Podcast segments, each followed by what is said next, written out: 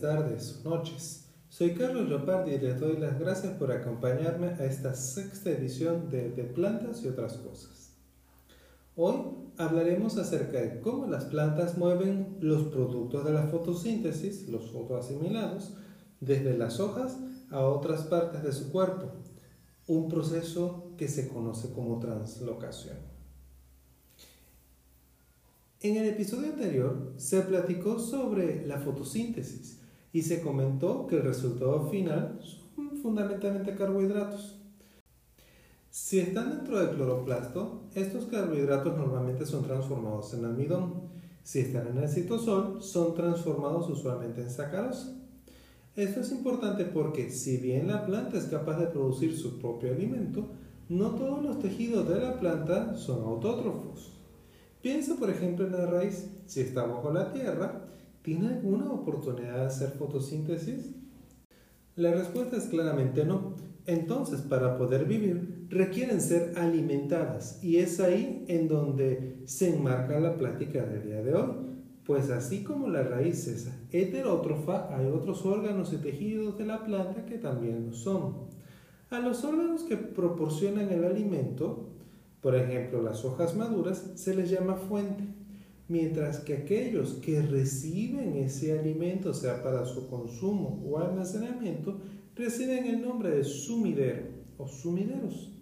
Por ejemplo, las raíces, los frutos, las flores, las hojas que apenas están en desarrollo son sumideros. El suministro de energía en forma de carbohidratos desde las fuentes hacia los sumideros debe ser constantes durante todo el día. Y ahí es relevante este asunto de si es sacarosa o es amidón. Fíjense, durante el día la sacarosa del citosol suele ser exportada a los sumideros, mientras que durante la noche el suministro de energía a toda la planta se mantiene constante porque durante el día se almacena almidón, un almidón llamado transitorio en los cloroplastos que en la noche es degradado y enviado a otros lugares de la planta en donde se requiere. Para que este proceso continuo de transporte de energía en forma de moléculas orgánicas ocurra, se requieren al menos dos cosas. Primero, un sistema de tejidos especial que es conocido como floema. Y segundo, pues energía, se gasta energía para generar los gradientes de concentración de fotoasimilados y controlar el proceso de carga y descarga del floema. Pues finalmente la translocación implica el transporte activo de sustancias por el cuerpo vegetal. Vamos a detallar un poco acerca del floema. Este es un tejido especializado en el transporte de fotoasimilados. Bien, está compuesto por células vivas, a diferencia de gilema, que tiene una alta proporción de células muertas y el transporte es más bien pasivo. En el floema, aparte, está constituido por los elementos de los tubos cribosos, que son básicamente la tubería, los tubos de transporte. Son células alargadas con protoplasto vivo, sin núcleo, ni vacuola funcional, ni ribosomas funcionales, ni aparato de Golgi, ni otras cosas. Estos componentes celulares se degradan pronto en el desarrollo de estas células.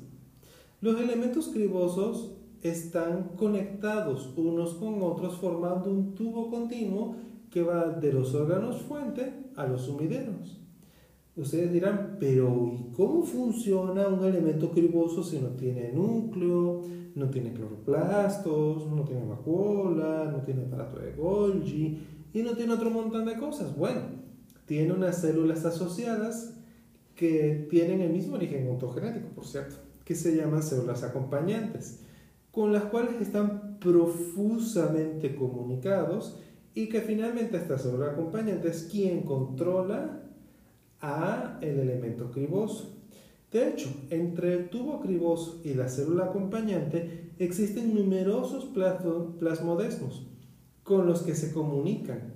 Las células acompañantes están relacionadas con el transporte de fosfoasimilados en las venas menores de las hojas funciones metabólicas críticas de elementos del tubo criboso como la síntesis de proteínas, suministro de ATP y demás, son controladas precisamente por estas células acompañantes, que son las que pasan ATP, las que pasan proteínas y todo lo que el elemento del tubo criboso ocupa para funcionar. Entre cada par de elementos de tubo criboso hay una placa, que se llama la placa cribosa, que está conformada por las paredes perforadas de ambas células. Al microscopio, esta pared recuerda a un colador o un sedazo. De ahí el nombre de placa cribosa. Los tubos cribosos están llenos de azúcares y otras moléculas orgánicas que de forma colectiva reciben el nombre de savia.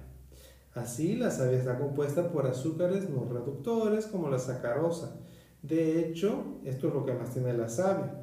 Pero además contiene aminoácidos, ácidos orgánicos, ARN mensajeros, reguladores, microRNs, hormonas y muchas otras cosas.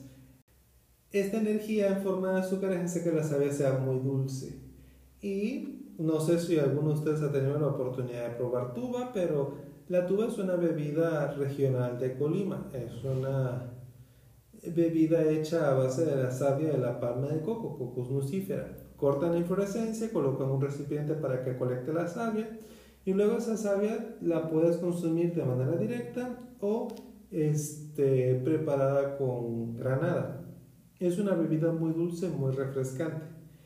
Así como ustedes pueden participar de la fitofagia al consumir tuba, los insectos también procuran acceder a este valioso recurso.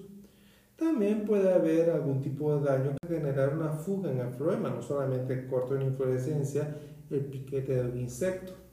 Por ello la planta tiene mecanismos para evitar la pérdida de este preciado fluido.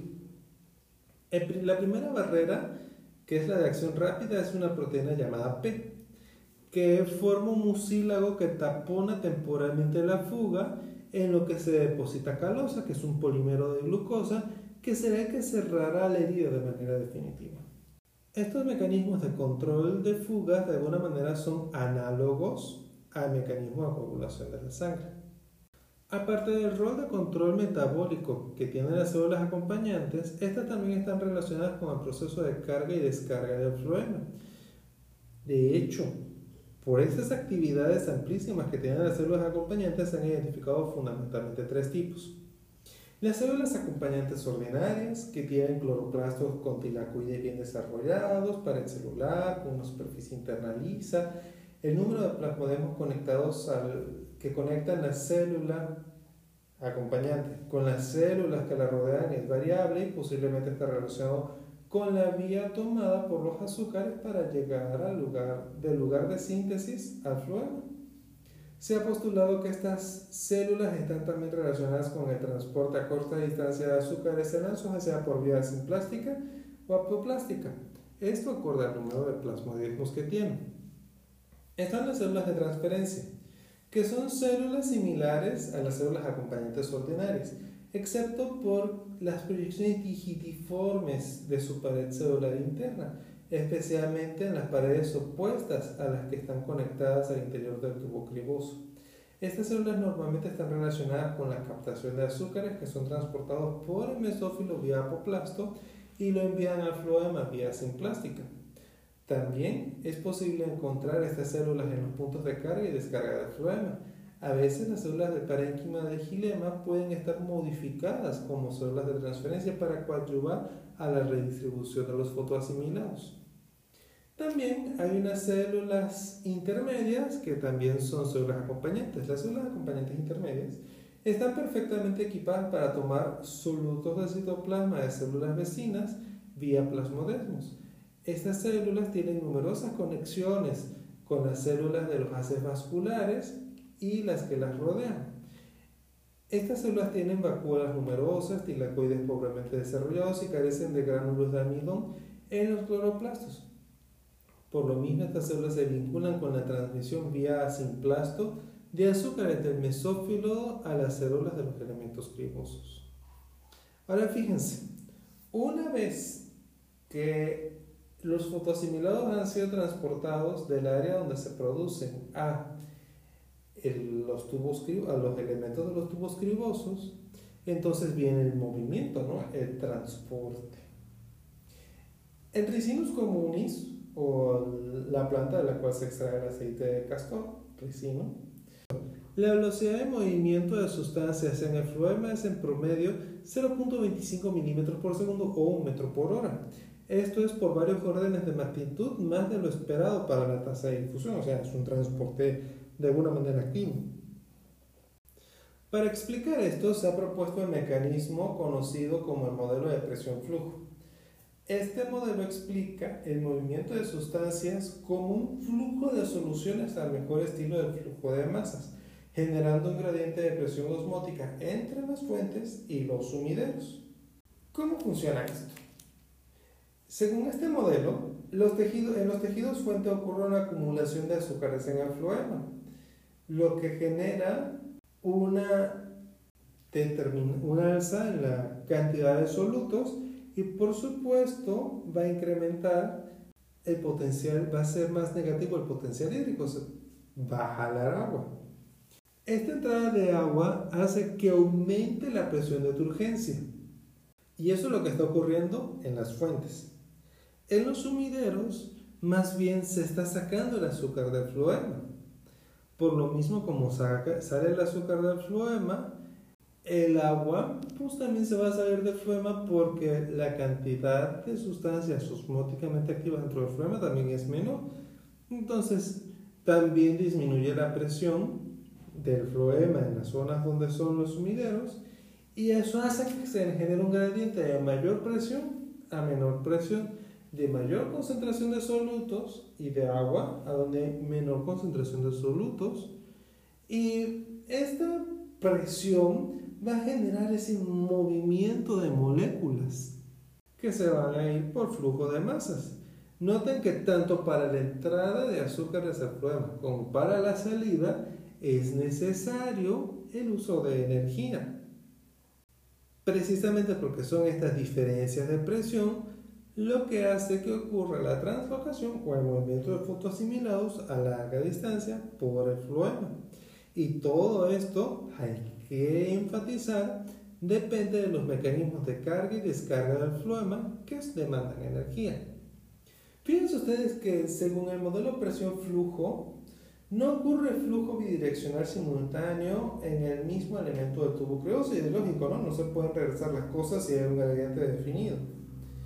En general, no hay un gran gasto energético debido al flujo de masas. Sin embargo, hay que estar claro, se requiere ATP para generar ese gradiente, así como para mantener la estructura del flujo y recuperar los azúcares que pueden potencialmente perderse incluso por ruptura del vaso o al consumo metabólico de las células asociadas y demás. Los poros de la placa cribosa deben ser lo suficientemente grandes y sin obstrucciones como para permitir el flujo de masas. Si los poros se bloquean con proteína P u otro material, la presión sería demasiado grande y eso tendría consecuencias para la planta. Además, la hipótesis predice un gradiente de presión positivo con una presión de turgencia mayor en los órganos fuente que en los sumideros, como es lógico. Ahora, para que todo esto funcione, el primer paso es la carga. Si no se carga el programa, el asunto no va a funcionar.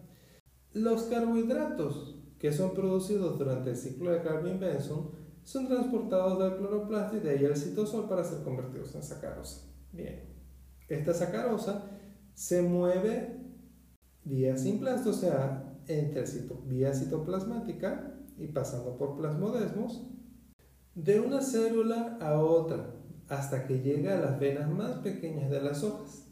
Esta es la vía de transporte a corta distancia y ocurre a solo unas poquitas células de distancia de las venitas. Nada, cuatro o cinco células tal vez. El proceso llamado carga del floema implica que esos azúcares son transportados vía células especiales que son células de carga o células de transferencia al floema. En este contexto, la célula acompañante y el elemento del tubo criboso son considerados una unidad funcional, o sea, no solo porque el elemento del tubo criboso y la célula acompañante han conectados, sino simple y llanamente funcionan juntos. Una vez dentro del elemento del tubo criboso, la sacarosa y otros solutos son transportados hacia los sumideros en un proceso conocido como translocación, que lo hemos estado tratando. La carga del floema puede ocurrir vía simplasta o apoplasta, o sea, usando el camino que implica pasar que las moléculas pasen por dentro de las células o apoplasto por el exterior, o sea, vía espacios intercelulares o paracelular. El transporte de sacarosa para cargar el floema depende de ATP, al menos en la vía apoplástica, que es la más común en las herbáceas, y, segura, y también en la vía simplástica, porque hay que mantener un gradiente de concentración. Cuando el floema se carga solo vía simplasto, es posible que utilice el modelo conocido como trampa de polímeros.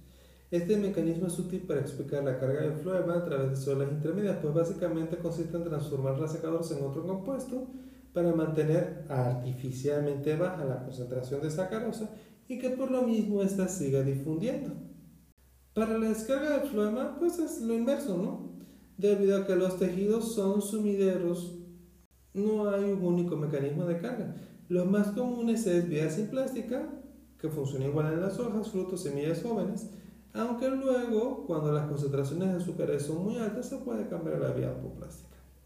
Ahora ya tienes una idea general sobre cómo las plantas mueven los fotoasimilados desde las hojas a otras partes de su cuerpo. En la próxima emisión hablaremos sobre cómo las plantas utilizan esa energía fundamentalmente para crecer y desarrollarse. De hecho, vamos a hablar de crecimiento y desarrollo. Si tienes dudas o comentarios, puedes enviármelos a través de esa plataforma o de mi cuenta de Twitter, arroba. Soy Carlos Leopardi y esto fue De Plantas y otras cosas. Muchas gracias por acompañarme y hasta la próxima emisión.